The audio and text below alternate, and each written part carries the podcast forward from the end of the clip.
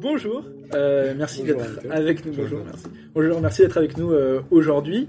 Euh, nous sommes au bar La Levrette, à Jean Jaurès, Toulouse, qui a gentiment ouvert ses portes. Et nous sommes là pour, pour quelques, quelques bonnes quelques heures, disons, pour parler. quelques heures.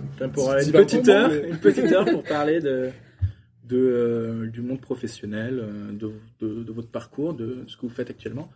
Et du coup, peut-être pour l'audience, le public, vous présenter, euh, dire ce que vous avez fait, ce que vous faites actuellement Vous commencez euh, par, exemple euh, par, Bruno. Ok, d'accord. Eh bien, moi, je suis un ancien NCT. Et à la base, j'ai commencé par une prépa en MPSI. Et de cette prépa, j'ai vite compris que le côté trop carré des choses, trop ordonné dans euh, le côté euh, éducation, ce, n'est pas moi. Donc euh, j'ai quitté la prépa pour après faire une fac. Donc j'ai fait une fac en physique-chimie où j'ai voulu être prof. Après, j'ai vu que le métier de prof, ça me plaisait pas. Donc, j'ai fait une licence en mécanique. Donc, suite à ma licence en mécanique, c'était à Paul j'ai intégré l'ENSAIT, parce qu'après, j'ai vu que le côté euh, mécanique des fluides, ça me plaisait plus. Donc, c'est un parcours assez atypique. Euh, c'est un parcours où vraiment, je suis toujours allé vers ce que, ce que j'aimais. Donc, euh, après mes trois années à l'ENSAIT, j'ai eu un diplôme sur la mécanique des fluides énergétiques et j'ai eu un double, un double diplôme avec un master sur la mécanique des fluides et l'environnement. Et pendant ces années, j'ai fait pas mal de stages aussi euh, toujours un parcours atypique. Donc, euh, ça a été des stages, par exemple, sur la conception de vagues artificielles. Après, j'ai fait de la biomécanique. Après, j'ai travaillé sur euh, des stages sur l'aspect météorologique. Donc, t'as pas hésité à toucher, à toucher le secteur et tout ce qui te plaisait en fait. Tout ce qui me plaisait, voilà, voilà. tout. ce qui me plaisait avant tout. Et puis après, vu que moi, dans mon éthique, j'ai ce côté, bon, si je travaille, c'est pour mettre l'humain en avant, pour pour, ouais, pour ne pas faire mal à l'humain. Donc j'ai cherché euh, une, discipline dans, une discipline dans la mécanique des fluides où je pouvais m'épanouir et où je pouvais avoir cette éthique-là. Donc euh, j'ai trouvé une thèse en biomécanique sur les vaisseaux sanguins. Donc après j'ai fait euh, trois ans au CNRS et à l'UTC sur le trouver un dispositif qui permette de diagnostiquer des maladies cardiovasculaires. Donc j'ai fait ça pendant trois ans. Et euh, voilà pour mon parcours scolaire. Ok. C'est déjà assez euh, étouffé. Bien détaillé. on voit que tu n'as pas hésité à, à, tester plein de choses et à pas forcément euh, suivre selon quoi tu étais parti à la base. Et Catherine, je trouve que ça aussi dans ton parcours pro, tu as, pas mal rebondi et testé plusieurs choses. Ouais, c'est un peu la même chose. moi, je suis toulousaine d'adoption. Ça fait trois ans que je suis sur Toulouse et je viens de région parisienne. Euh, donc j'ai suivi des études euh, scientifiques, euh, classe prépa, maths bio, maths bio. Et j'ai intégré une école d'ingénieur agro. je suis diplômée d'une école d'ingénieur agro à Bordeaux. Donc j'ai commencé à travailler dans ce milieu, dans ce secteur, à l'Office national des vins. Je suis restée un an et demi. En fait, c'est la fonction publique, donc il fallait que je repasse encore un concours et j'en avais un peu, un peu ma dose des concours. Donc j'ai assez vite bifurqué. Euh, je suis entrée dans une entreprise qui faisait des études de marché pour la grande consommation, pour des grosses boîtes, euh, euh, Kellogg's, Candia, Nivea, etc.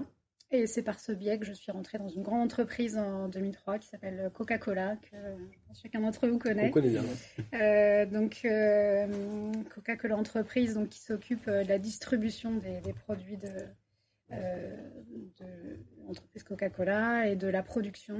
Donc, euh, j'ai fait quatre ou cinq postes différents euh, d'analyse de marché, lancement de nouveaux produits. Parce que oui, il y a des nouveaux produits chez Coca-Cola. Il n'y a pas que du Coca-Cola.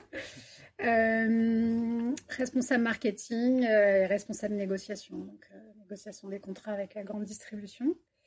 Et au bout de un peu plus de dix ans chez Coca-Cola, j'ai eu envie de, de changer. Je ne sais pas si c'est le fait de, ouais, d'avoir travaillé dix ans dans cette boîte et peut-être l'âge aussi qui a fait que j'avais envie d'autre chose, mais je me suis reconvertie à professeur des écoles. J'ai envie de quelque chose de beaucoup plus utile, tourné vers l'humain, et je pense que ça correspondait aussi à mon profil, euh, je pense, assez pédagogue. Et donc à cette époque, tu étais prête à, te relancer dans les concours et... Ouais, alors en fait, euh, c'est aussi parce que euh, bah, il y a eu un plan social chez Coca-Cola que, dont je me suis saisie. C'était, oui, l'opportunité de, repasser le concours. J'étais assez confiante pour passer le concours et, pour l'avoir. bah voilà, j'ai préparé le concours, effectivement. Je me, je me, suis retrouvée à nouveau sur les bancs de, de l'ESP. Euh, j'ai passé le concours, je l'ai eu. Et j'ai été affectée en maternelle. Et là, ça a été une grosse déconvenue pour moi. pour avoir fait des stages, du coup, je savais que être prof euh, en maternelle et en élémentaire, c'était pas tout à fait la même chose. C'est pas le même public.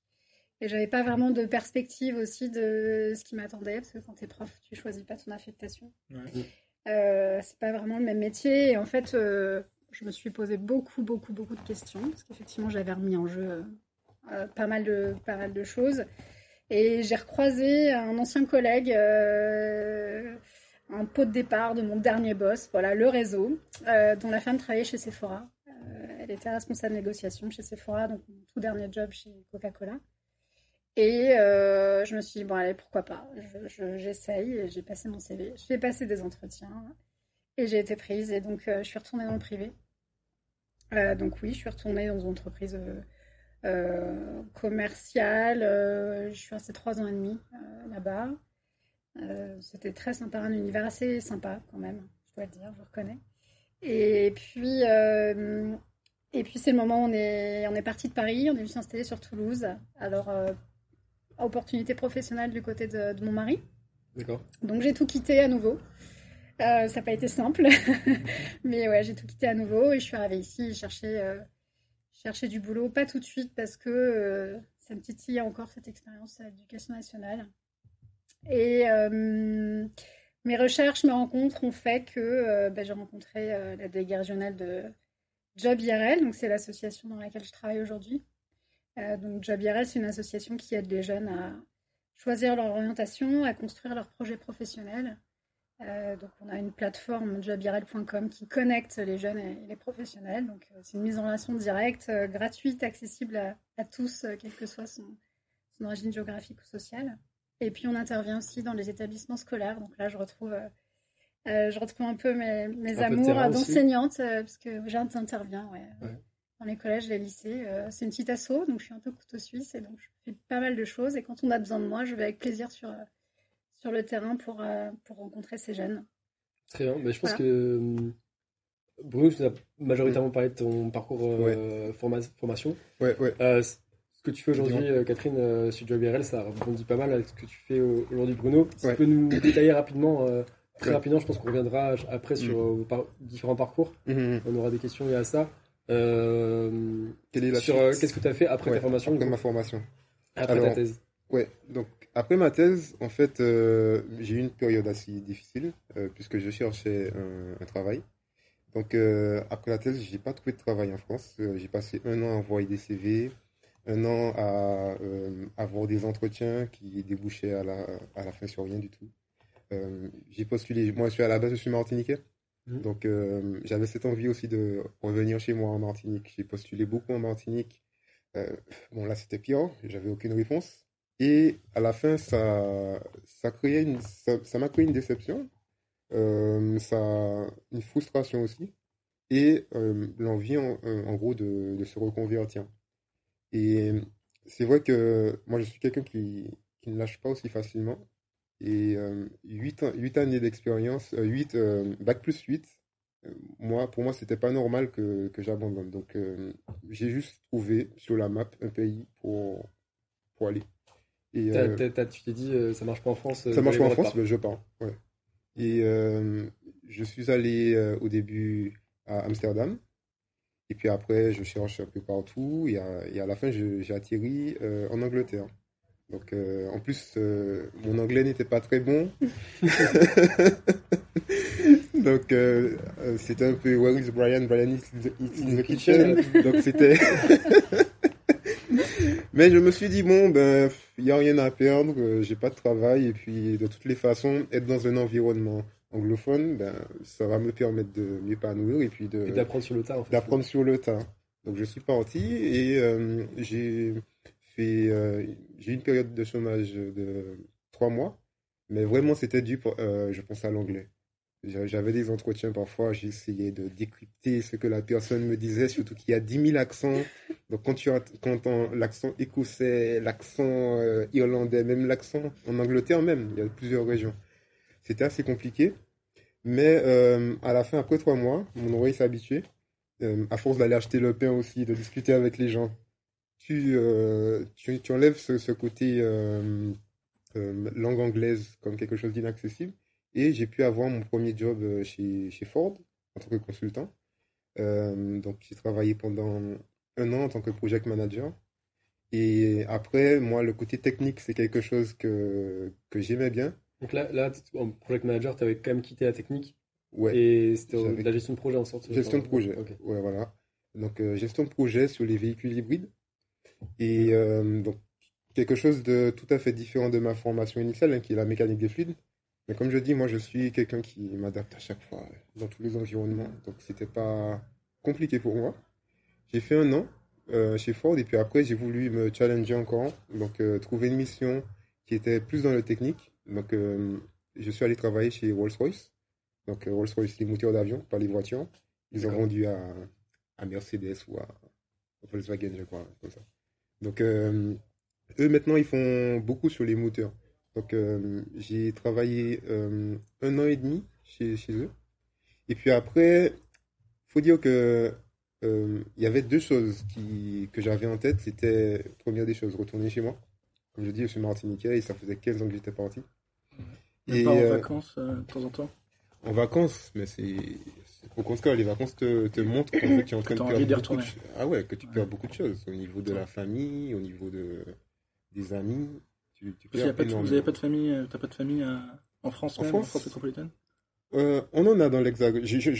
oui, tout entier a de la famille dans l'Hexagone, mais c'est pas la ah. même chose. Chez toi, c'est quand même, c'est quand même la Martinique pour moi. Hmm. Le, au niveau de, je parlais tout, tout à l'heure la danses, de la culture, le belay, le, le damier, les, les, danses comme ça, tu les vis en Martinique, tu vois, c'est, tu vis la Martinique. Parce que toi, Anatole, c'est vrai que toute ta famille est à l'étranger, ta famille proche, mais euh, c'est pas ton, ton chez toi, c'est la France quand même. Tu t'imagines pas trop forcément. Euh... Euh, J'ai quand même envie de, de te rapprocher de vivre en Inde personnellement, mais hmm.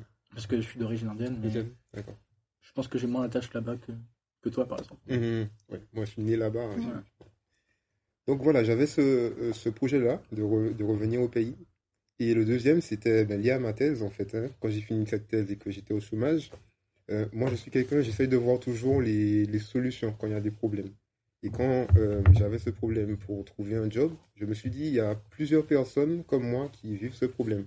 Donc, j'ai commencé à faire ma petite étude pour voir si vraiment les gens ressentaient la même expérience que moi, la frustration, par exemple, quand on n'avait pas de feedback des, des mhm. recruteurs. Mais aussi au côté recruteur, pourquoi ils n'émettaient pas de feedback? Donc, le grand nombre de CV qu'ils avaient, etc. Donc, euh, on a lié les deux problèmes. Et comme moi, j'aime beaucoup les technologies, donc euh, j'aime bien coder. En... Je ne sais pas vraiment coder, hein, c'est juste. Euh, je, connais en PHP, MySQL. Tu t'es lancé, tu as appris sur le tas et tu t'as ouais, je me à, voilà, voilà. Quand il y a quelque chose qui me plaît, je, fais des tutos. Tu avais un projet, tu dis j'ai besoin de faire un site pour, pour ça, tu apprends. J'ai fait une maquette et puis en, PHP. donc aujourd'hui, ça consiste en quoi du coup ce que et justement, mon projet consiste euh, de, cette expérience de, de la préthèse euh, à permettre aux recruteurs de voir des compétences et non pas des CV. Donc en gros, on donne aux recruteurs des profils prétestés. Donc c'est juste ça, le, le, projet. Après, c'est plus complexe au niveau de, du post-traitement de la data. Donc en gros, on collecte euh, de la donnée toujours positive hein, sur les compétences techniques, les compétences humaines les compétences transverses du candidat. Et on dit au recruteur, avant de regarder le CV, on sait que vous allez regarder le CV, on sait que c'est votre méthode. Mm. Mais avant de regarder le CV, ne regardez pas l'origine, ne regardez pas la photo, ne regardez pas, regardez juste les compétences. Et c'est sur ce que se base la, plateforme, juste donner de la data au recruteur. Quand tu parles de compétences, c'est pas que les compétences techniques, non, c'est aussi euh, bah, ce que tu fais à côté, ouais, humaine, et ce que tu fais dans la vie, tes compétences transverses en quelque sorte. Euh. Alors les compétences, on, on, utilise les compétences techniques, donc euh, ça peut être via des tests. On utilise les compétences humaines, ça peut être via des recommandations. Donc imagine tu as fait, tu as travaillé en stage ou tu as eu un, emploi. Eh bien, au lieu d'utiliser une recommandation via LinkedIn qui est parfois parce que bon les, recommandations LinkedIn je sais pas si vous les avez déjà faites mais souvent c'est un ami tu dis il y a un ami qui est dans la boîte dans la boîte que toi. Oui tu sais. dire que c'est ouais. chute faut pas dire. Tu sais franchement euh... ou alors tu, tu recommandes quelqu'un et il te recommande en retour euh, mais oui mais ouais, mais ouais. Mais, tout le monde l'a fait. Et et pour moi il fallait de, une data fiable donc, euh, nous, on, prend des recommandations, mais la, recommandation, elle vient de l'entreprise elle-même. Donc, l'entreprise met en image euh, ce qu'elle représente, et non pas l'individu qui ben, peut mettre n'importe quelle recommandation. Ça, permet au recruteur d'avoir de, la donnée. Ouais. Et euh, donc, eux, ça leur facilite le recrutement, mais aussi pour le candidat, lui, se mettre en valeur. Se mettre en valeur. Et avoir une plateforme où il peut te regrouper, en fait. C'est ça. Soit euh, une alternative à LinkedIn ou un complément euh, à LinkedIn Un complément à LinkedIn, parce qu'on ne pourra jamais être une alternative à LinkedIn. Mais c'est un complément, c'est-à-dire que euh, LinkedIn, on va dire que c'est l'endroit, pour l'instant, hein, parce qu'ils sont en train de changer beaucoup de choses, c'est une CVTech 3.0. Et nous, ce qu'on va apporter, c'est vraiment le, le pré-testing. C'est-à-dire, avant même que tu aies une embauche, on peut te donner une database de gens qui pourraient être intéressants pour toi. Et bien sûr, pour le candidat, c'est gratuit. Et le candidat, il y gagne beaucoup parce qu'on fait même des simulations d'entretien. On, fait aussi euh, des, comment dire ça, des, petites formations, des petits ateliers pour lui donner le, s'il a un manque de compétences, pour, lui apporter des, compétences en informatique. Donc euh, voilà, c'est ça le projet. Et les compétences transverses, c'est basé sur des euh, partenariats avec les associations pour qu'elles puissent nous dire, par exemple, euh, ce candidat-là, il fait de l'associatif. Euh, ce candidat-là, il fait un sport et il est bon dans ce sport-là. Donc, euh, on prend toute cette data-là et puis positive et on la donne au recruteur. Alors, le, le, le, but, c'est pas s'il y a une donnée. imaginons qu'un recruteur a une. non, pas un recruteur, une entreprise. Ouais. Malheureusement, a mal noté, quelqu'un. Il se passe mmh. quoi Parce que ça peut être aussi le recruteur et ça peut l'intéresser aussi qu'il y ait quelque chose qui aille mal. Est-ce qu'il a accès? Alors, euh, le recruteur n'a pas accès à, c'est que ce côté négatif. C'est vraiment pour aider le candidat à, se mettre en valeur. Voilà, voilà.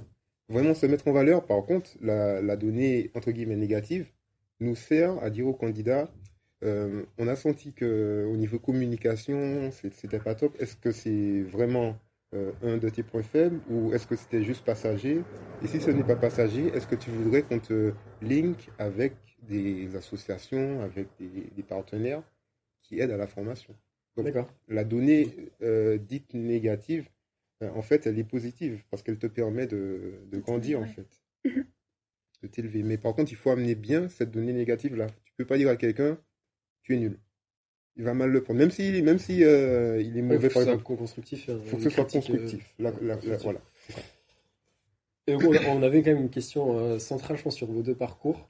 nous, on est étudiants, on, on est vraiment dans une voie euh, quasi toute tracée et on est beaucoup, je pense, à pas trop oser et à passer le pas et limite à abandonner euh, ce qu'on faire pour, euh, comme tu l'as fait, pour choisir ce qui t'intéresse vraiment et ta passion et, et se demander vraiment comment oser lâcher un boulot comme tu l'as fait chez Coca-Cola, Catherine, pour devenir professeur d'école sans avoir cette euh, sécurité. Surtout en tant euh, qu'étudiant où tu n'as pas, pas eu un salaire, tu n'as pas d'argent forcément pour euh, te poser un an et vraiment essayer de te reconvertir. Comment comment tu abordes cette envie de, changement Comment tu trouves le courage finalement pour... Ben, c'est sûr que moi je l'ai fait aussi parce que ça faisait quelques années que je travaillais et que j'avais suffisamment de conditions à dire matériel pour me lancer dans autre chose. Après, je suis partie dans le cadre d'un plan social, donc c'est vrai que ça aide aussi. Hein, parce que, du coup, je suis partie avec un peu d'argent. et puis, je me disais que, je sais pas, j'arriverais à rebondir assez vite, que, que, voilà, que si ça marchait pas, j'avais suffisamment de, de bagages pour rebondir. Alors, effectivement, vous sortez d'école, mais euh, je pense que. Vous n'avez pas de diplôme encore. Vous n'avez pas de diplôme. C'est pour ça que je vous encourage aussi à faire des stages, parce que ça, pour moi, c'est des vraies expériences. Et on parle de stages, mais ce que dit Bruno sur euh, euh, comment je, m'investis aussi par ailleurs, par exemple dans le monde associatif, pour moi, c'est des, des, vraies choses qui comptent aussi. Mhm. Euh, mais oui, j'entends qu'il y a le sujet euh, financier pour quelqu'un qui commence de se dire euh, mince, est-ce que, est-ce que je vais y arriver, pas y arriver? Utilisez votre réseau au maximum, j'ai envie de dire, pour essayer de rebondir aussi. et puis après, si vous avez peur, enfin, vous avez 40 ans devant vous pour travailler. Mmh. donc peut-être forgez-vous une petite expérience et, et puis, euh, attendez un, petit peu si vraiment vous, craignez de, voilà, que ce soit trop tôt, euh, qu'il y ait un sujet matériel. Euh, voilà, peut-être vous forgez-vous une petite expérience, quitte à rebondir.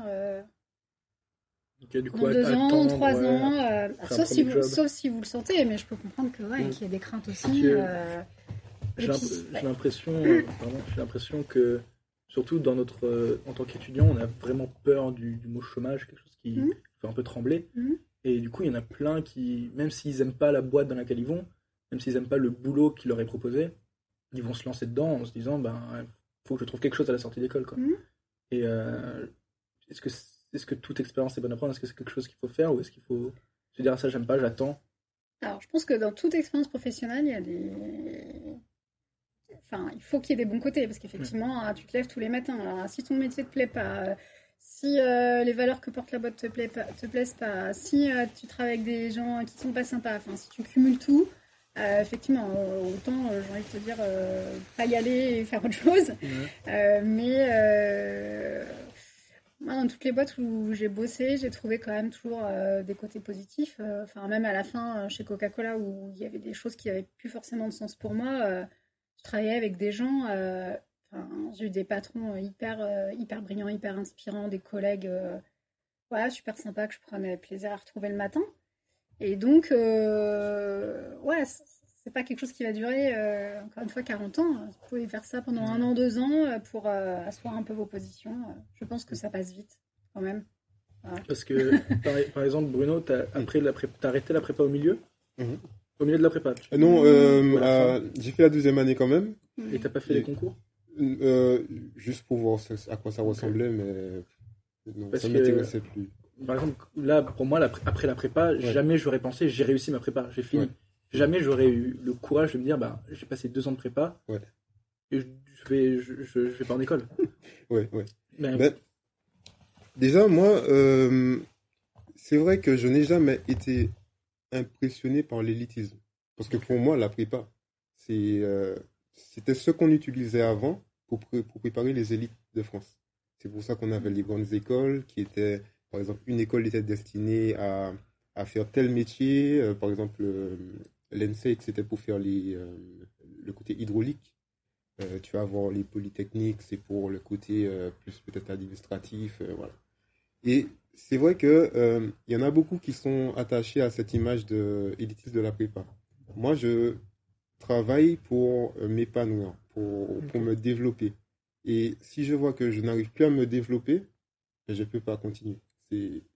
Par exemple, en prépa, je sais qu'en deuxième année, j'avais, j'avais de mauvaises notes. Mais mhm. c'est juste parce que je n'aimais pas. Et puis après, quand je suis allé euh, en, licence, euh, pour mes deux licences, j'étais à chaque fois le major. Parce que j'aimais ce que je faisais. Et c'est justement pour ça que j'ai intégré l'ENSEIT. C'est parce que j'étais le major de ma promo.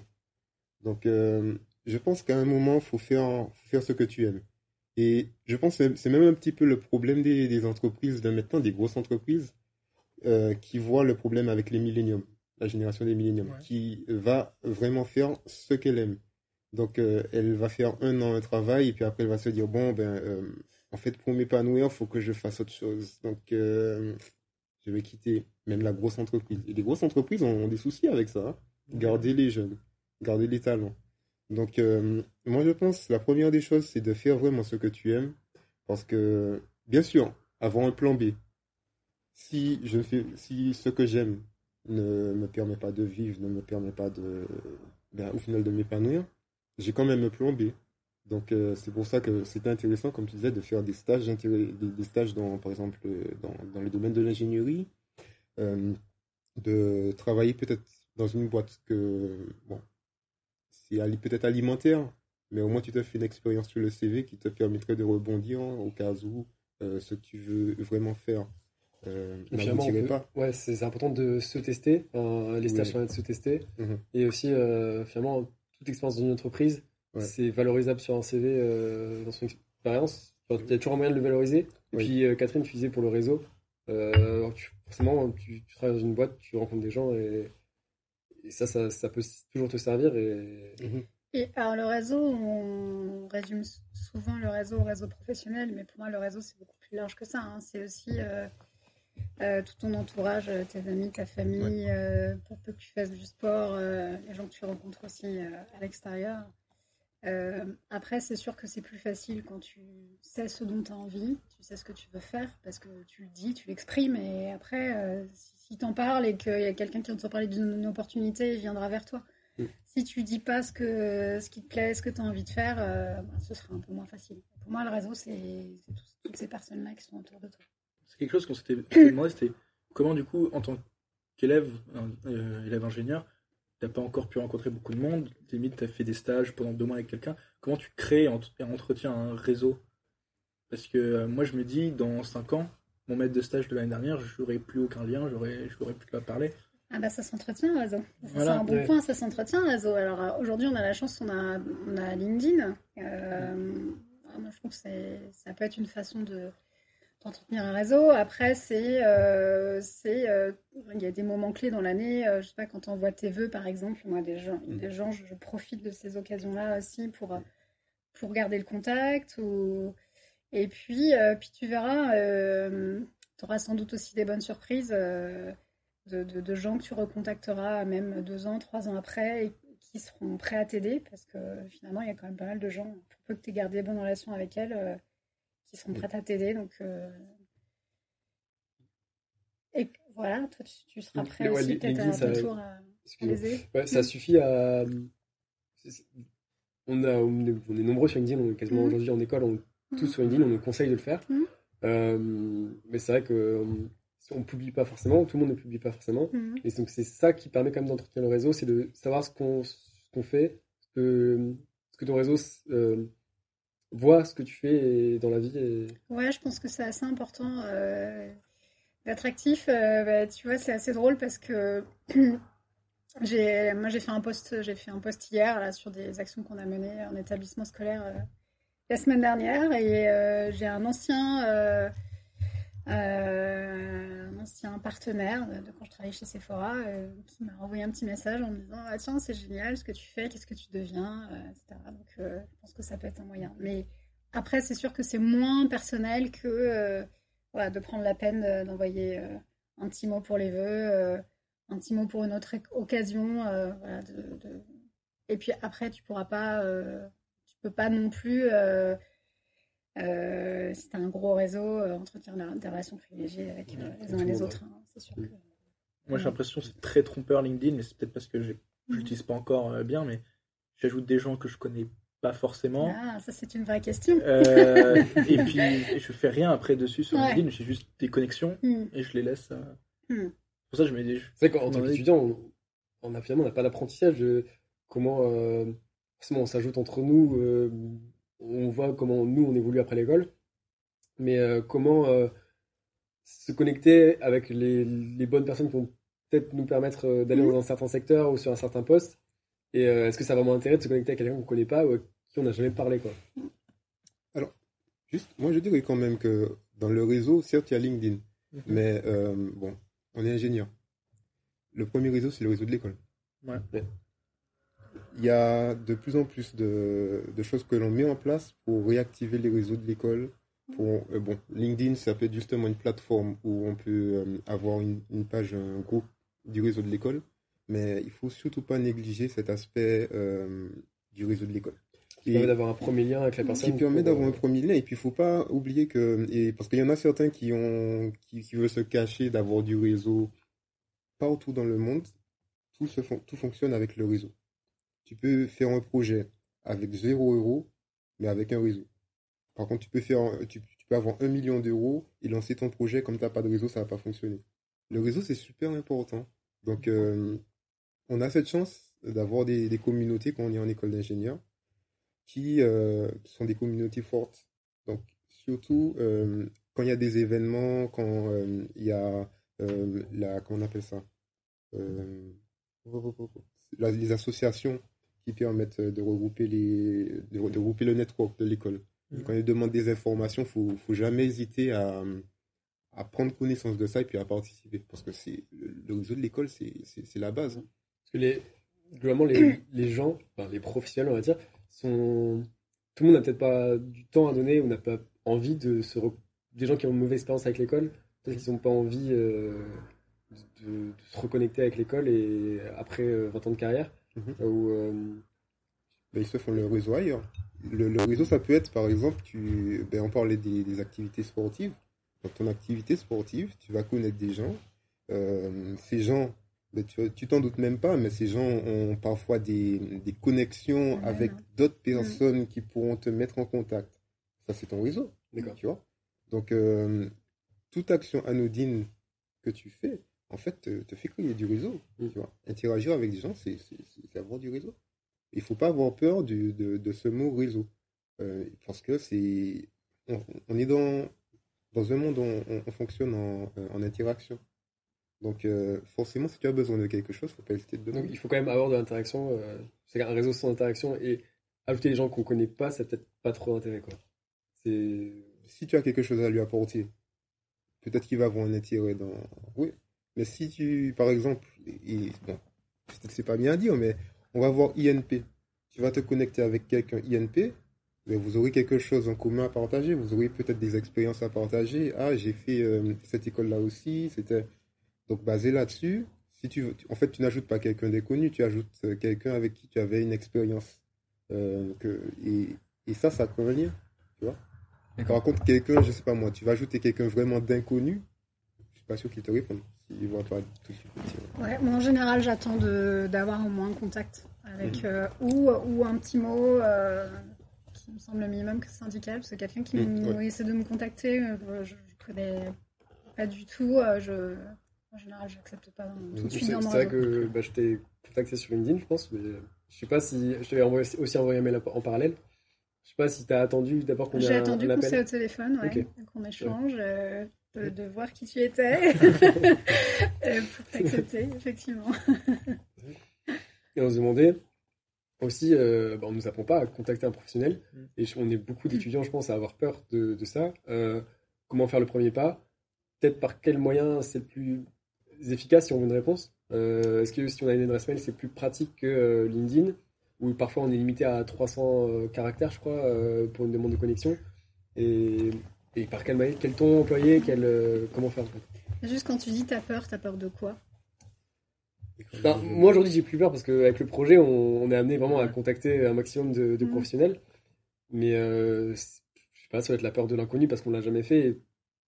Tu as peut-être la peur de déranger. Euh, je sais qu'il y a quelques années, je pense que je l'avais. Au pire, au pire, il te, te dit non, il te répond pas. Tu vois, tu mm. risques, moi je me dis on risque pas grand chose quoi. Et après, j'entends, je, ça ça peut être impressionnant euh, de, ouais, de contacter des gens qu'on ne connaît pas. Mais si tu n'essayes pas, c'est sûr que tu n'auras pas de réponse. Donc, euh, donc euh, après, comment contacter C'est vrai que sur LinkedIn, le nombre de caractères est, limité. Donc il faut être assez succinct et percutant dans son message. Je sais pas, si tu es clair dans ta demande, si tu es poli, pour moi c'est la base. Quoi. en tout cas, c'est ce qu'on essaie d'apprendre aux jeunes euh, qu'on voit en établissement scolaire et à qui on dit bah, utiliser Job IRL pour contacter des professionnels. Effectivement, il y en a qui ont toujours cette timidité, qui n'osent pas parce qu'ils se disent ah, c'est un professionnel, il va pas me répondre. Hein. Et donc, oui, les bases, c'est bonjour, je me présente, voilà pourquoi je vous contacte, une formule de politesse, merci, et puis mm. et voilà, et ça va très bien, ça roule très bien. Je, sais, tu as des. c'est vrai que on a ce manque-là en école d'ingé, quand c'est dans le technique, de ne pas apprendre les méthodes de communication. Euh, tu as beaucoup de méthodes qui te permettent d'aborder quelqu'un. Donc, par exemple, tu as la méthode AIDA.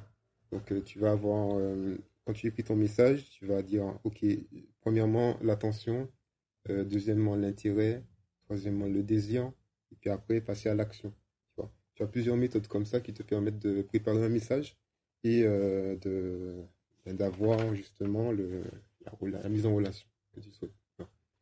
Donc euh, peut-être aussi si tu, es, tu, tu, trouves que tu n'es pas bon dans ta communication, trouver euh, des, des, méthodes qui te permettraient d'arriver à ton objectif. Mm. Mm.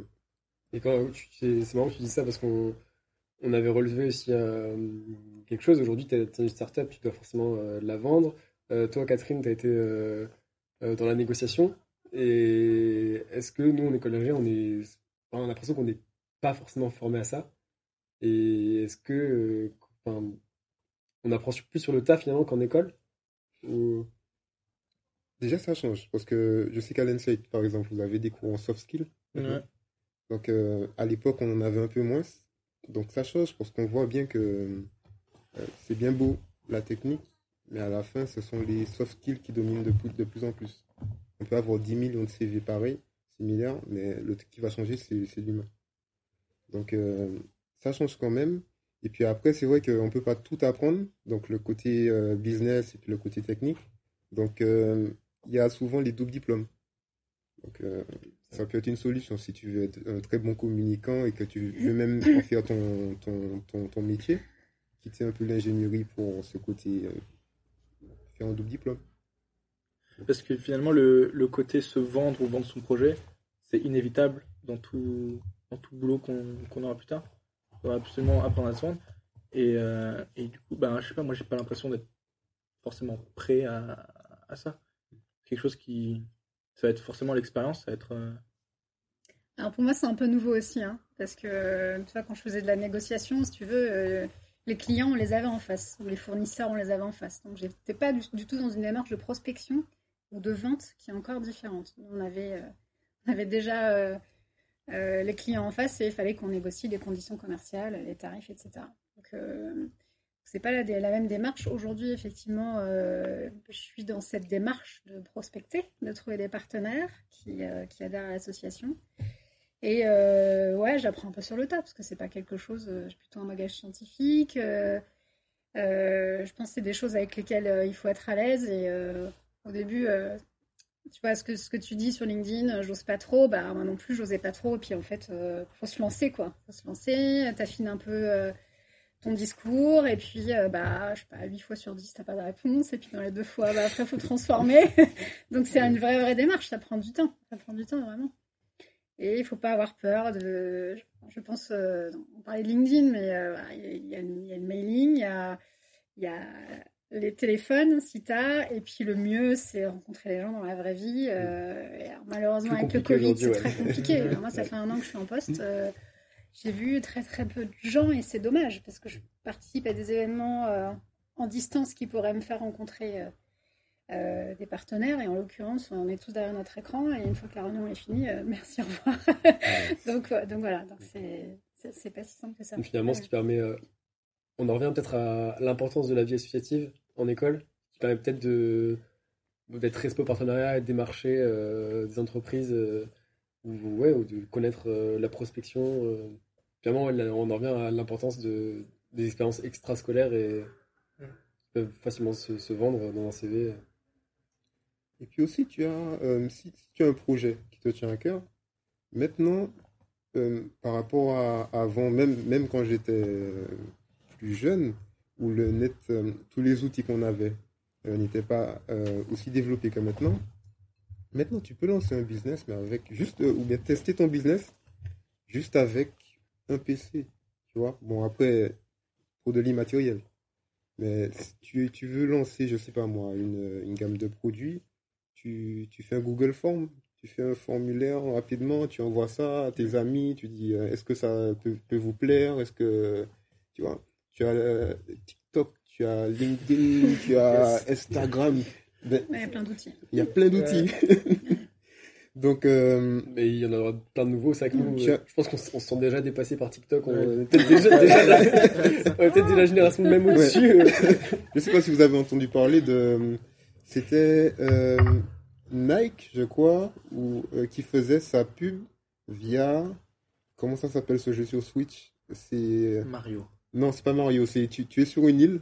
Ouais. Et euh, Animal Crossing. Animal Crossing. Donc il mettait, il mettait des produits dedans. Il mettait des ouais. Donc tu vois, on a tellement d'outils maintenant qui, sont à notre disposition, qui peuvent nous permettre de faire un petit peu de marketing par rapport à notre idée, pour voir si ça prend, pour nous donner une image, que vraiment il faut y aller. Il ne faut pas avoir peur, il faut tester et. Euh, ouais, c'est ça, faut tester. on n'a pas trop cette culture en France. Hein. Je pense qu'on a beaucoup plus euh, aux États-Unis d'essayer de tester, de se lancer. Mhm. Et puis si on se trompe, euh, c'est pas grave. Justement, on apprend des choses.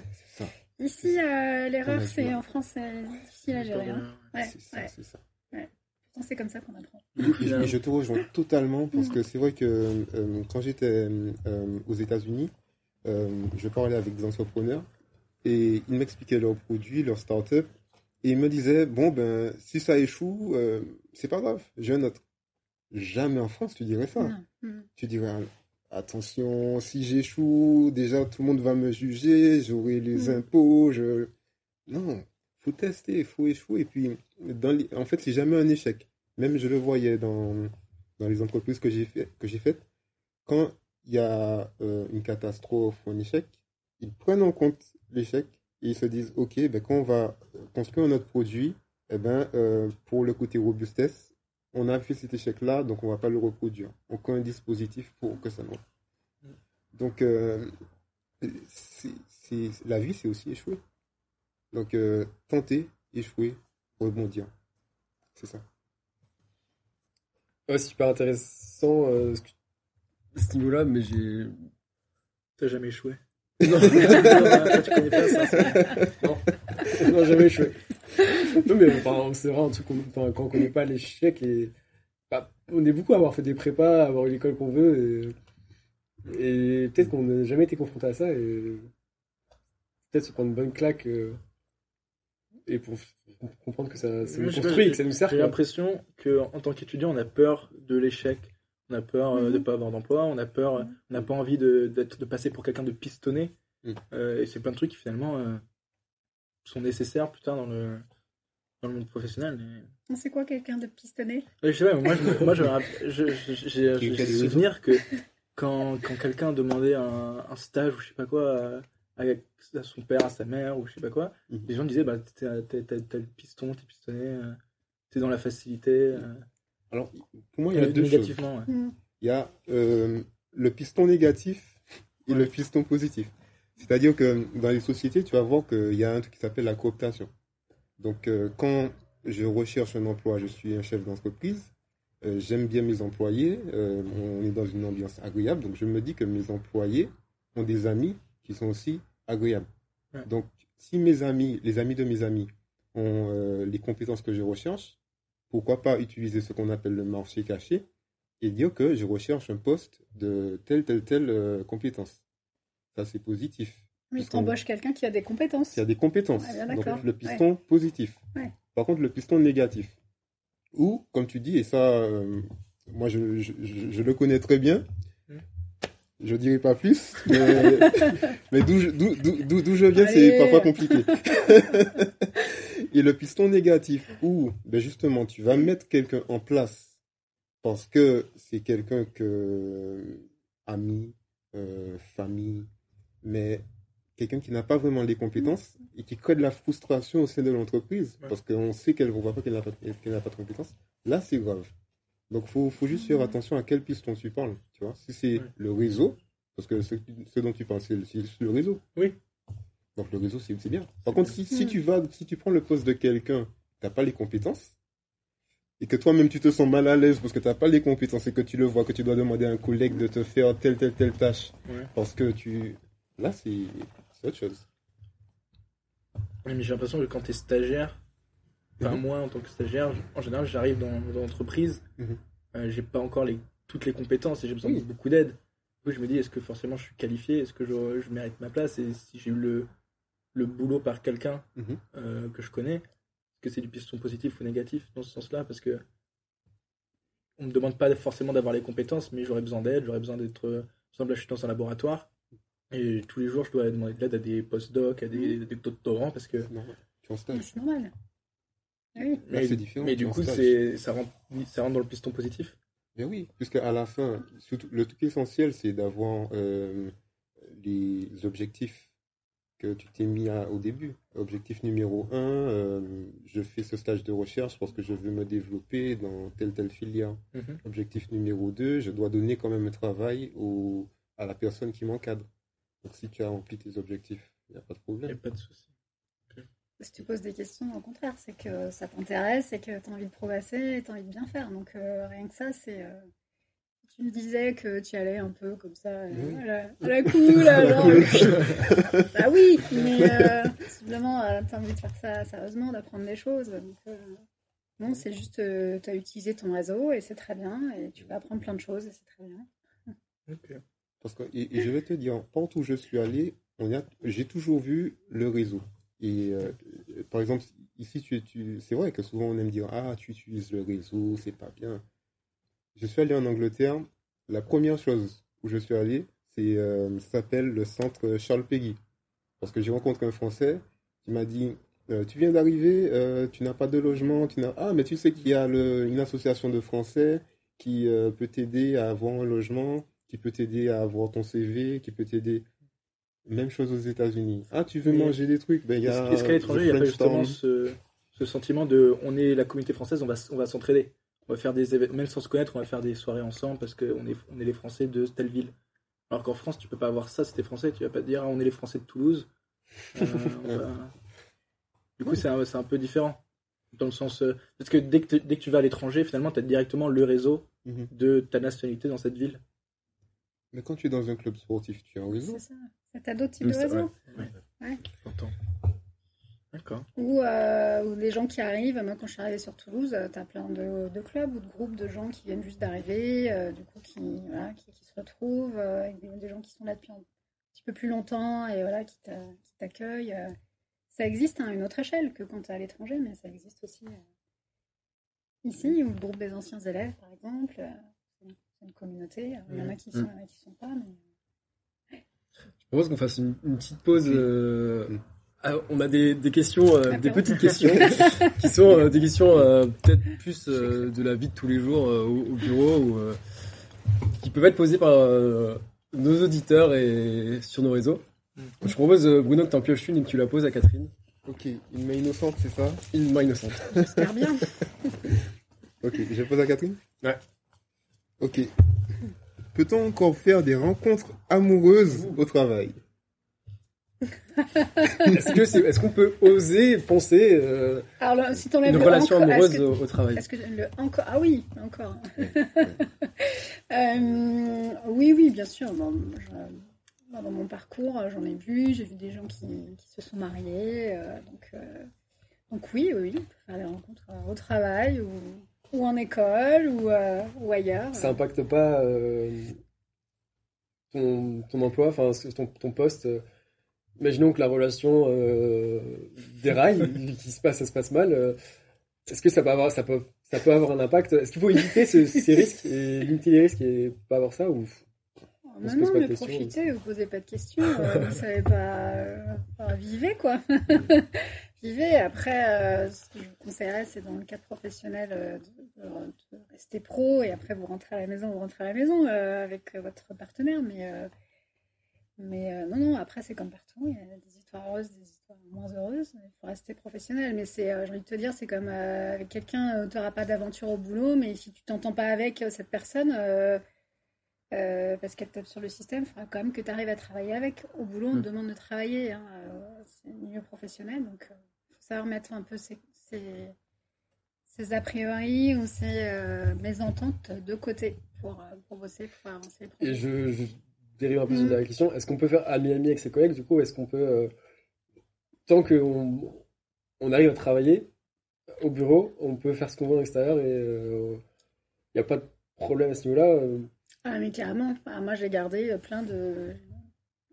J'ai rencontré des super amis chez Coca-Cola, même avant le premier institut d'études dans lequel j'étais, chez Sephora, des super copains, des super copines. Donc, on s'est vu en dehors, on a fait la fête. J'ai moins de risques de publication de photos très étranges sur les réseaux. Ça se faisait pas trop encore. Mais euh, ouais, ouais, non, non, au contraire, au contraire, j'ai rencontré des gens euh, super sympas. Toi, ton, ton, ton, point de vue par rapport à ça? Alors, mon point de vue, euh, je vais dire que faut quand même faire attention. avec, tu parlais des amitiés et tout, faut pas oublier que tu es sur un lieu de travail et euh, je vais prendre un exemple. Euh, on avait eu un cours sur euh, comment discuter avec ses collègues. Parce que il y avait un exemple d'un manager qui parlait à un de ses employés. Et il lui faisait des blagues. Il pensait qu'ils étaient amis. Mais les blagues, en fait, étaient vexantes pour le gars, qui était plus bas, donc ne disait rien qui accumulait, accumulait, accumulait. À la fin, euh, il y a eu un événement grave qui s'est passé. Donc, le manager, en fait, euh, faisait de l'harcèlement. Ouais, on peut être ami et en extérieur, mais au bureau, il faut essayer de garder un cadre. Il faut, garder un cadre. Après, si ça, si l'ami qui te fait toujours des blagues douteuses, je sais pas si c'est vraiment un ami. c'est un ami, c'est ça, c'est ça. Donc, il euh, faut faire, faut faire aussi attention à, aux propos qu'on dit, à comment on réagit. Euh, on n'est pas, euh, on n'est pas non plus dans, dans, dans, on, est sur un lieu professionnel. Mm-hmm. Donc parfois on a des statuts par rapport à un autre qui font que l'interaction peut être différente. Donc euh, faut, faut faire aussi attention à ça. Mais dans les boîtes, je pense que, je sais pas si tu vas me rejoindre sur ça, mais on, t'apprend quand même à à, interagir. Euh, tu as des chartes pour dire euh, tu as le droit de faire ça, tu n'as pas le droit de faire ci. Euh, donc à partir de ça, quand tu connais tes limites et puis que tu sais que, ok, tu peux parler amicalement avec les gens, mais tout en respectant chacun, ben, là c'est bon. Après, tu ne deviens pas ami avec tout le monde. Hein. Après, tu ne deviens pas ami avec tout le monde. les gens, ça reste tes collègues. Et puis, il y a d'autres personnes où tu sens que tu as des affinités. Voilà, tu, mmh. tu, tu, vas boire un coup après le boulot et puis bah euh, voilà, il y a la complicité qui s'installe et, ça vient avec le temps, mais ça n'empêche mmh. pas effectivement de rester professionnel, après euh, dans le cadre du travail. Quoi. Parce que moi, euh, j'avais, il y avait même, ça peut être même utilisé comme une stratégie. Alors, tu as la personne qui va faire comme si c'est ton ami. J'ai peur de ce que tu vas dire.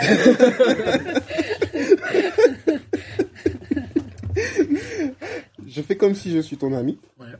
Comme ça, et je vois que tu as un caractère qui est plutôt docile.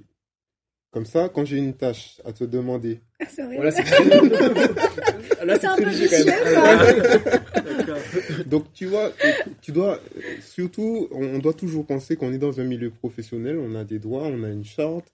Et euh, si mon soi-disant ami vient me demander de faire 10 euh, heures alors que c'est 8 heures, en fait, c'est pas vraiment mon ami. Et donc, tu vois, il faut, faut, jamais oublier qu'on est dans un cadre professionnel. Donc, on peut avoir de l'amitié, mais professionnel là-bas.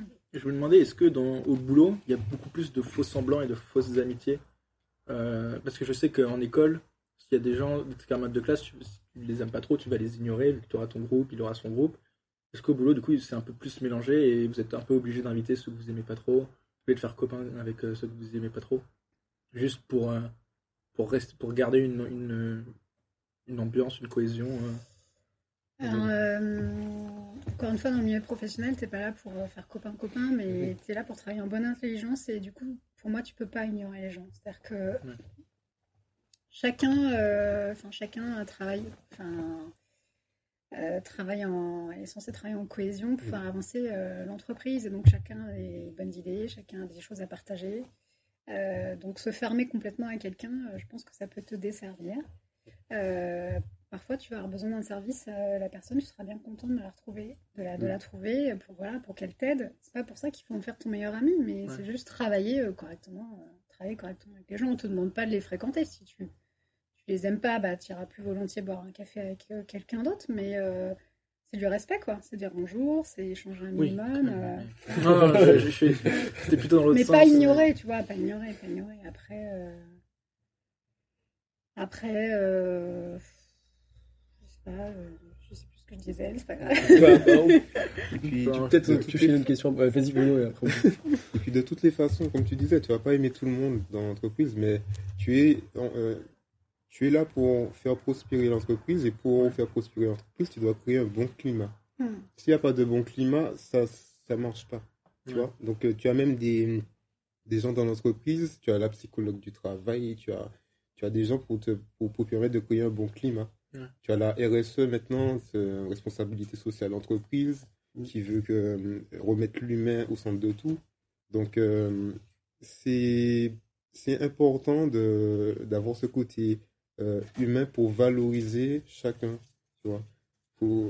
si tu n'aimes pas quelqu'un, ben, parle-lui par mail. Non, mais je rigole.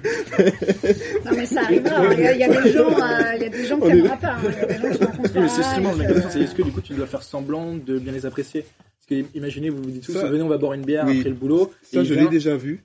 Et toi, t'as pas forcément envie qu'il soit là, t'as pas forcément envie de lui parler, il, est, s'assoit en face de toi, tu dois faire semblant de. Oui, mais ça, ça, peut t'arriver aussi dans la vie de tous les jours. Ça peut t'arriver. Oui, mais, moins, que dans, en tant qu'étudiant que dans le monde du travail où le cercle est beaucoup plus petit, c'est ça que je veux dire.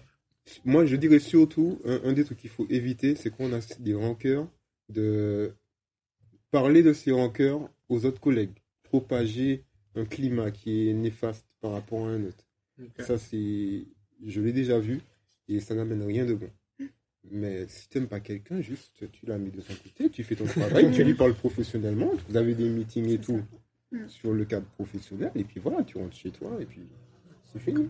Tu parles d'expérience là, Anatole Non, justement, euh, si mes collègues me regardent, euh, je vous aime tous. pas de souci. Mais, ça, Mais justement, c'est pour ça que le manager, euh, il doit être là pour ça, pour aussi voir quand il y a des tensions, quand il y a des conflits, pour essayer de, de, gérer ça. Prendre une personne à part, lui dire je sens que ça va pas. alors moi, j'ai rencontré plusieurs managers qui ne s'en mêlait surtout pas. voilà, et après, je pense qu'on est suffisamment grand aussi pour, euh, pour, pour, gérer tout seul. Parfois, parfois c'est difficile, hein, mais bon, les managers. Euh, mm. Mais je sais pas si pour toi, chez Kuga, c'était comme ça, mais il y avait aussi des, euh, des, actions qui étaient mises pour que justement les gens interagissent entre eux. Donc, euh, des événements de team building, etc. Team building, ouais, des trucs comme ça. Qui peuvent aider aussi à, mm. à approcher les gens euh, qui n'ont pas l'habitude de travailler ensemble. Et, ouais. On va peut-être passer à une, deuxième, deuxième et dernière question. Je pioche. Ouais. Ah. Pas trop dur, hein Ah, bien cette question. Mm. Tu gagnes l'auto. Est-ce que tu continues ton boulot? Ben oui, parce que moi, comme je dis, hein, je suis très sur le côté humain. Et euh, à travers mon projet, j'ai décelé un problème qu'il y avait. Et euh, au-delà de, du côté monétaire, il faut forcément le côté monétaire. Si tu n'as pas le côté monétaire, ça ne fonctionne pas ton projet. Mm. Au-delà de ça, c'est vraiment apporter ma solution, donc vraiment aider des, euh, des, candidats à ne pas vivre ce que moi j'ai vécu. Donc, qui était assez, assez difficile. Donc euh, voilà. Et euh, donc si je gagne au loto, euh, c'est clair que je m'achète une maison en Martinique. Mais je continue mon projet à côté quand même. Et ben ça me donnera justement les fonds que je n'ai pas pour, pour booster ma startup. D'ailleurs, j'ai une question, c'est si tu es en train de faire une montée de startup, mhm. pourquoi tu es sur Toulouse? Pourquoi tu veux pas? Parce que tu pourrais théoriquement le faire en Martinique, ça non? Ben c'est les limites de la Martinique. C'est euh, bon, on a deux trois incubateurs. Mhm. Euh, quand on a fait le tour des incubateurs, c'est pas comme dans l'Hexagone où si tu as fait le tour de deux trois incubateurs à Toulouse, tu peux aller à Montpellier, tu peux aller. Donc euh, j'avais cette opportunité de venir ici et en plus l'incubateur qui est ici, franchement, il est top et il est lié au domaine de l'ingénierie. Donc, euh, c'est un pro supplémentaire qui m'a fait choisir euh, l'incubateur toulousain. Et puis, Toulouse, c'est une ville que, que j'aime bien. Hein. J'ai passé 4, ans, 4 ans ici. C'est l'une des meilleures villes de France, pour ceux qui. Donc, euh, on va faire le tour des villes de France. On pourra faire un classement après pour, tout le monde, pour tout le monde. Mais voilà. Mais sinon, l'objectif, quand même, c'est si ça se développe bien, ce serait un peu de, de rapporter un peu à la Martinique. Parce que si j'étais, si j'avais quitté l'Angleterre pour aller en Martinique pour fonder ma, ma start-up, c'était parce que on a un problème. Si, s'il y a une fuite des cerveaux, en Martinique, je sais pas comment ça s'appelle. Hmm. Ce n'est plus une fuite, c'est. Euh... c'est. Je sais pas. Donc, euh, on a un gros problème sur ce niveau-là. Donc, moi, mon objectif, quand même, c'est de développer ici, avoir la base de clients, etc. Parce que mon projet se veut à une échelle nationale. Mhm. Et comme c'est du digital, revenir là-bas pour essayer d'amener de l'emploi, pour essayer d'amener du dynamisme côté technologie. Hmm. C'est mon rêve. Noble. Intéressant. Euh, Catherine, je vais revenir à toi. J'avais une question à te poser. Euh, c'est, on n'est pas sûr d'avoir d'autres invités euh, qui travaillent en association. Euh, la différence entre travailler en association et avec travailler en entreprise ou travailler dans le privé alors non seulement je travaille dans une association, mais c'est une toute petite structure, alors que j'ai plutôt travaillé dans des grands groupes. Euh, alors l'associatif, euh, euh, ça fait 6 ans que l'association, plus 6 ans, 7, 8 ans que l'association existe. on a tout à construire. Tu me diras, une nouvelle entreprise, c'est un peu la même chose. Donc je ne sais pas si c'est une différence majeure, mais nous en tout cas, voilà, on est au début, donc on a, plein de choses à mettre en place j'ai travaillé dans des grands groupes, hein, donc tout était déjà bien structuré, très processé. Donc euh, la grosse différence euh, pour moi aujourd'hui, c'est ça. Euh, c'est qu'on est en recherche permanente de fonds parce qu'aujourd'hui, on est beaucoup soutenu par les institutions mmh. sur des enveloppes annuelles. Donc d'une année sur l'autre, si on perd des soutiens, ça peut être quand même assez problématique.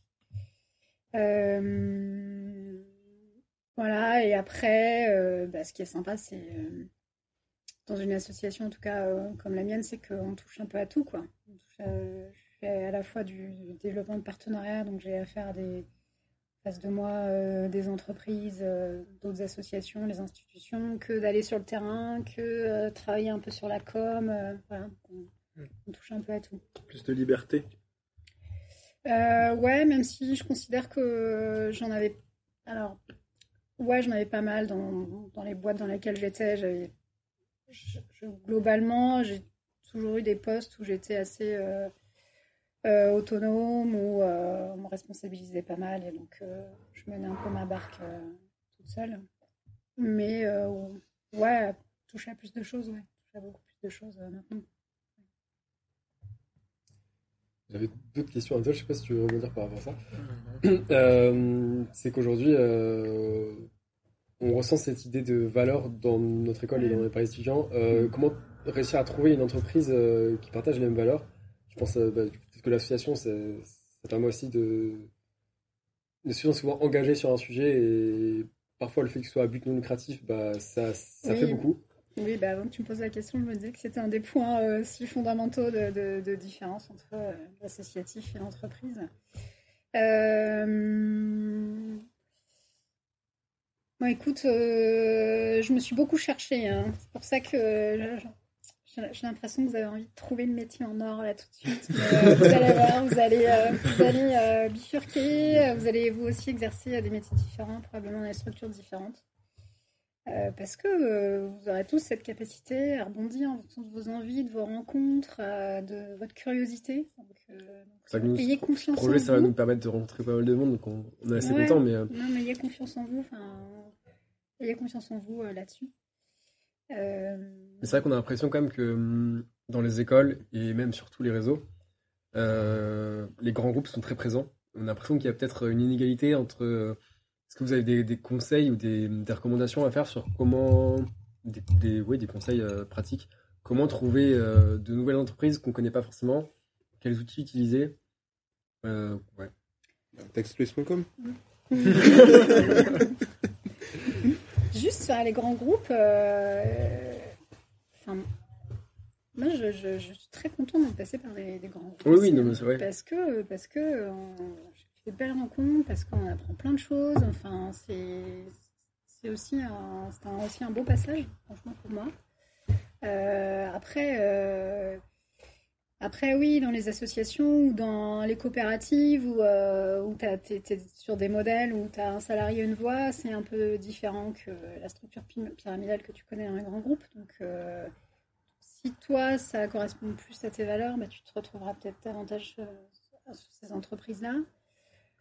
comment les trouver?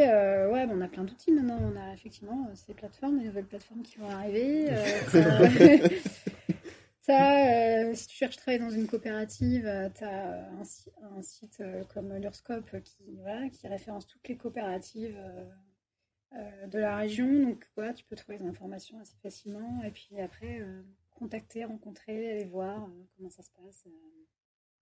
Et puis, si ça te plaît pas, et eh ben, dans un an, deux ans, tu feras comme les, petits milléniaux. Là, ben, tu, changeras de job. et, puis, et puis, tant mieux pour toi, parce que c'est c'est ta vie, quoi faut, faut être bien. Est-ce que ça marche dans les deux sens? Parce que du coup, euh, on pense surtout à, trouver une entreprise qui, partage nos valeurs.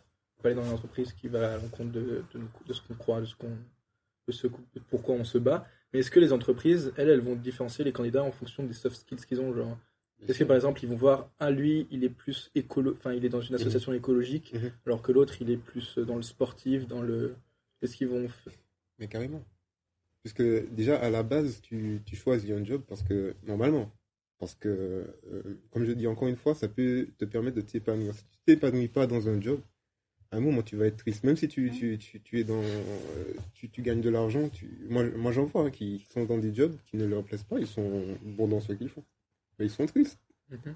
Et euh, ils ont cette amertume de se dire, ouais, mais les années passent, je suis là, je gagne de l'argent, certes, mais euh, pour moi, dans la vie, tu as trois grands piliers tu as, euh, que tu dois équilibrer selon euh, l'individu que tu es. Tu as l'argent que tu gagnes, tu as l'intérêt du travail et tu as le côté social, la famille. Si tu as un équilibre et tu connais cet équilibre entre les trois forces, c'est bon. Donc peut-être qu'il y en a qui, eux, c'est gagner beaucoup d'argent, quel que soit le métier. Tu vois, et ça, c'est pas grave, quelle que soit mhm. l'éthique. Par exemple, moi, je sais, je, t'en avais parlé, euh, quand j'étais au chômage, puisqu'on est dans l'hydraulique, euh, il y avait beaucoup de jobs sur le côté armement. Donc, euh, créer des balles de fusil, créer des, des missiles pour enlever les effets, par exemple, de cavitation. Ça, je ne pouvais pas le faire. Même si ça paye bien, je ne peux pas. Parce que je serai dans le job, je serai malade. Parce que je vais me dire, mais que, que va faire le, le, cet objet-là, le missile, qu'est-ce qu'il va, c'est quoi sa finalité? À tuer des gens euh, Non, non, merci. Il y a des gens, ils s'en moquent. Il y a des gens, ils sont là pour le challenge et, euh, et ça les correspond, tu vois.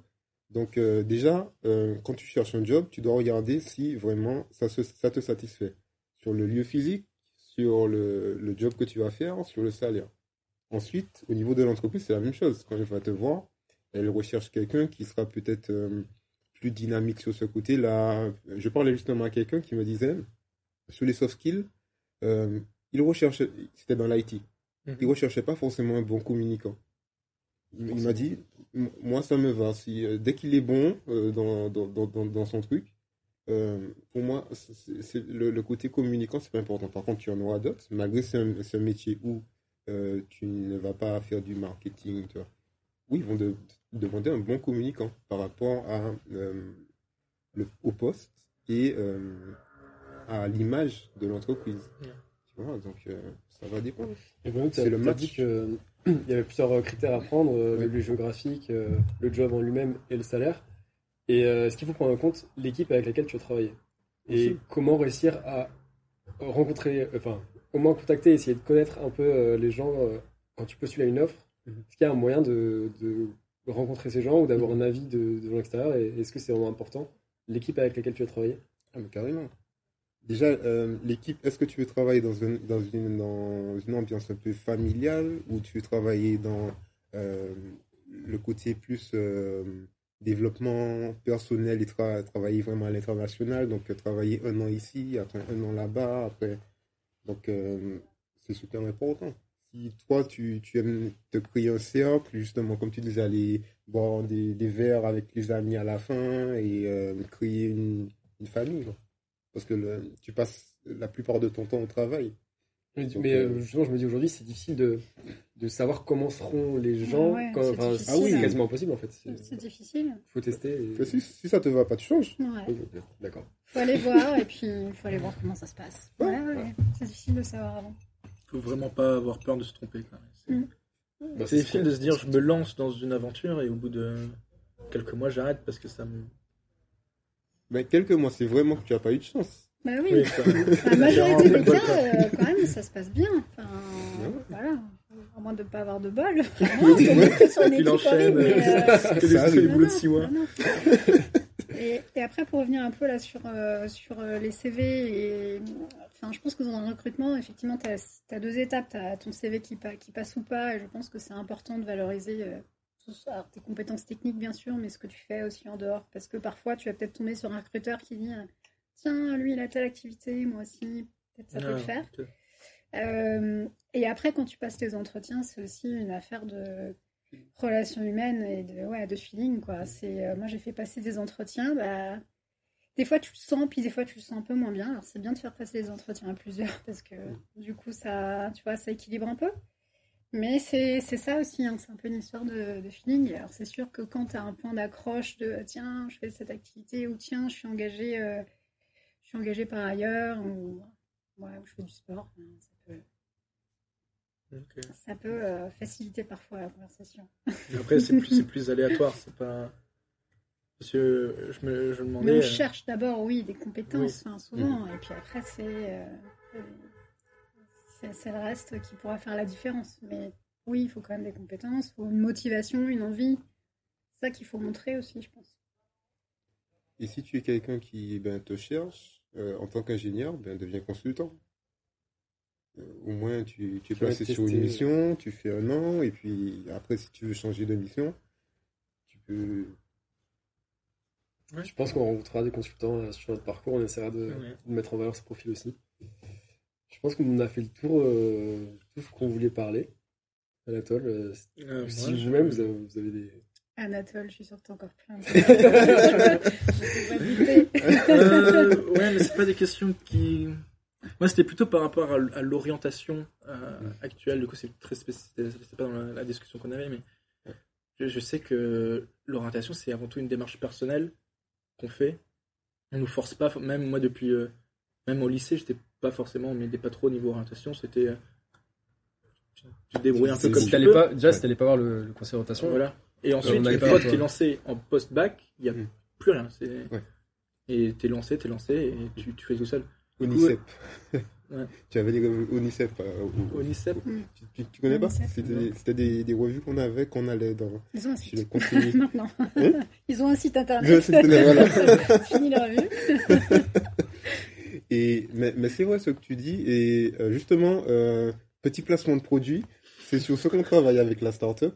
C'est aussi euh, permettre euh, d'avoir une collection de, de mots-clés par rapport aux besoins des entreprises pour euh, montrer aux candidats quel, dans quel secteur ils pourraient s'orienter? Donc déjà, tu as ça. Et puis après, moi, j'aurais dit que pour savoir ce que tu dois faire, déjà aimer, mhm. mais pas seulement aussi connaître la réalité du marché. Donc encore une fois, c'est ce qu'on essaye de faire mais te, te, renseigner, par exemple, sur les salons des métiers, euh, les, les, associations. Par exemple, euh, on est dans une ville portée sur l'aéronautique. Ben, va voir les trucs comme IATA, va voir des, euh, des, des grosses associations qui vont te dire si tu veux faire un job dans l'aéronautique maintenant, en temps Covid, mhm. je te conseille pas. Par contre, tu peux faire un job en interaction euh, avec de l'aéronautique.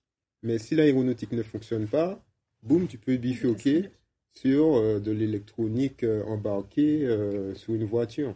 Tu vois Donc, c'est important de voir aussi la réalité du marché. par exemple, dans l'aéronautique, ne fais pas un métier trop, trop axé aéronautique maintenant, à l'instant T. Mhm. Tu vois Attends plutôt 4 ans.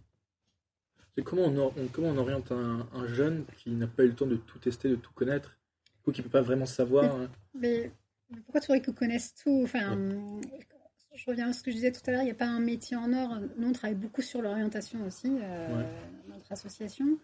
euh, c'est pareil, on est un peu sur ce discours de aller vers quelque chose que vous aimez. Déjà, apprenez à vous connaître. Euh, qu'est-ce, que vous aimez? Et on, a un peu cette recherche aussi par mots-clés sur notre, euh, notre plateforme. Les professionnels, quand ils rentrent leur profil, ils disent voilà, s'ils aiment voyager, s'ils aiment écrire, etc. Et si un jeune répond la même chose, ça leur, il pousse des profils et donc des métiers auxquels il n'aurait pas forcément pensé. On est vraiment sur euh, qu'est-ce que j'aime et après euh, va te renseigner. Donc euh, entre en contact avec un professionnel ou avec un autre étudiant pour qu'il parle de son métier, de son quotidien, de la réalité. Mmh. typiquement, on a un, groupe là sur le site Campus des métiers de l'aéronautique et du spatial. Il y a des professionnels qui sont dans ce groupe-là. Mmh. Ils pourront te dire, répondre à mmh. tes questions sur est-ce que c'est le bon moment de rentrer, est-ce que quelles sont les passerelles qu'il y a entre entre les différents secteurs, et les différents métiers au sein de au sein de l'aéronautique? Donc et puis, et puis faites des stages. Enfin, vous avez un peu tous ces, euh, toutes ces combinaisons euh, pour, euh, pour vous aider. Et encore une fois, tu vas faire plein de métiers dans ta vie, donc, donc tu pourras rebondir. Tu vois, moi j'ai une spécialité à la base scientifique, j'ai quand même fait du marketing, j'ai quand même fait du négoce. maintenant je fais je chargée de partenariat, je, je vais parler à, des élèves. Enfin, Finalement, dans un diplôme qui ouvre oui, oui. Euh, oui, vous avez, euh, vous avez vos qualités, vous avez vos compétences, vous avez tout ce que vous allez apprendre euh, au fil de l'eau. Et donc, progressivement, vous allez construire tout ça. Et à un moment donné, tu auras peut-être envie d'une chose. Mhm. Et peut-être cinq ans après, tu auras envie de faire quelque chose de, différent. mais, mais je te rejoins quand même parce que c'est vrai que moi, dans mon parcours, par rapport à d'autres, je n'ai pas eu de mentor qui puisse me dire, ok, euh, surtout il n'y avait pas les, réseaux sociaux n'étaient pas développés comme ça, euh, ok, tu, si tu t'engages dans cette filière, tu pourras faire tel tel tel métier. Et sache que tel tel tel métier, euh, ben, c'est pas vraiment demandé. Et euh, même si ton rêve c'est de, je sais pas moi, de construire une voiture, on ne construit plus l'aérodynamisme d'une voiture de nos jours parce qu'on a déjà fait toutes les études. Et c'est vrai que moi, je suis allé euh, où le vent m'a mené à chaque fois. Mm. Et euh, j'avoue que dans mon parcours, j'ai perdu des années. Donc des années physiques, mais euh, ça m'a permis quand même de mûrir. Tu vois Donc tu vas jamais perdre. Mais c'est vrai que si tu peux avoir des mentors, si je sais qu'au au UK, tu avais des, euh, ils donnaient des mentors aux gens qui, qui, puissent leur permettre de, de savoir euh, plus tard si euh, leur attrait c'est plus dans l'aéronautique, l'automobile. J'ai pas trop entendu ça ici, cette affaire de mentor. Mais tu peux trouver des mentors avec LinkedIn, avec les associations, tu vois. Donc franchement, il faut y aller, il faut pas avoir peur des gens, il faut pas se dire que c'est inaccessible surtout, ça, c'est un gros problème, je pense, euh, en France, c'est qu'on parfois on pense que c'est inaccessible. Et euh, enlever ce mot-là de son vocabulaire et puis tester. Et puis, ce sont des gens. Donc, euh, par exemple, demain, tu m'appelles. C'est comme tu as fait. Hein. Tu, m'as écrit sur LinkedIn, direct, je te dis, ah, ok, il n'y a pas de souci, dans on se parle. C'est mon numéro et, on s'appelle. Il y a, un jeune qui, a eu la même démarche. Il m'a demandé, il a vu une vidéo de moi. Il m'a demandé par rapport à l'aéronautique. J'ai dit, ouais, il n'y a pas de souci, on s'appelle. Ce sont des gens qui, sont avec toi. Donc, euh, surtout, n'hésite pas parce que tu pourrais justement euh, te faire une idée de ce que tu veux qui ne correspondrait pas à la réalité. Et là, tu seras déçu parce que tu auras perdu du temps et de l'énergie peut-être à faire. Et euh, on est en hydro. Justement, moi, une réalité que j'ai vue quand, quand je suis allé chez Ford, c'est que beaucoup de personnes qui s'étaient prédestinées à travailler sur le l'engine, le moteur euh, thermique, eh ben, comme ils n'ont pas vu la réalité du marché par rapport à, la, à leur rêve, ben, ont vu que tout, euh, toute une filière allait vers l'hybride. Avec le développement du, des moteurs électriques et l'avenir. Voilà. Ce qui fait que euh, tu as de moins en moins de jobs dans le moteur thermique. Donc, tu vois, toujours conjuguer tes rêves aussi à la réalité. C'est important. Sinon, tu risques d'être déçu et puis d'avoir cette frustration. Mm. Moi, j'ai fait, fait, le tour. Je peux peut-être faire venir Martin. Martin, si je dis pas de bêtises. Bonjour. Je me gérant de, Bonjour Martin. de la levrette, le bar au niveau trou. Comment ça va? Eh bien, bien. Bon, bien? Reposé. Reposé. Ouais. Ça, va, ça va. Le temps est un peu long, mais ça va. Cet endroit, il a ouvert il y a quoi, un an et demi, c'est ça? Un an, un an euh, presque tout juste. Enfin, à la base, on devait ouvrir euh, la semaine où le premier confinement a été annoncé. Donc, euh, on peut partir de là d'un an, mais on a ouvert officiellement le 2 juin. 2 juin. On a ouvert 4 mois alors que ça fait un an qu'on ah est censé travailler. Vous avez sûrement hâte qu'il y ait un peu de vie ouais, ouais, bah, complètement. dans ces locaux. il y a eu quelques mois où il croyait plus, enfin, on voyait plus la fin. Là, on se relance petit à petit à, se dire qu'on va bientôt réouvrir et, donc euh, on se remet dans, le bain tranquillement. Mais ouais, c'est très long. Euh, on a fait le tour. on a profité euh, comme on pouvait de, ce temps, mais un temps libre imposé, c'est pas toujours, pas toujours ce qu'on souhaite. Et, au bout d'un moment, on sait plus, plus trop comment l'occuper. Et donc le, concept de la levrette en soi, c'est un bar vous proposez quel type de... Alors, le concept n'a jamais pu euh, avoir lieu euh, parce que est, on est censé être un bar d'ambiance, donc euh, où ça danse, où ça bouge.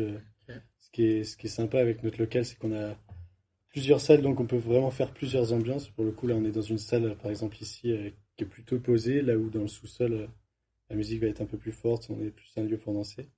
Donc, ayant ouvert en période Covid, on n'a jamais pu faire danser les gens. c'était déjà. Le sous-sol, il a jamais. Parce que je ne savais pas qu'il y avait un sous-sol. Il y a un sous-sol, ouais, mais il a jamais pu avoir sa vraie fonction de, de, de, danse ou d'endroit dansant, du moins.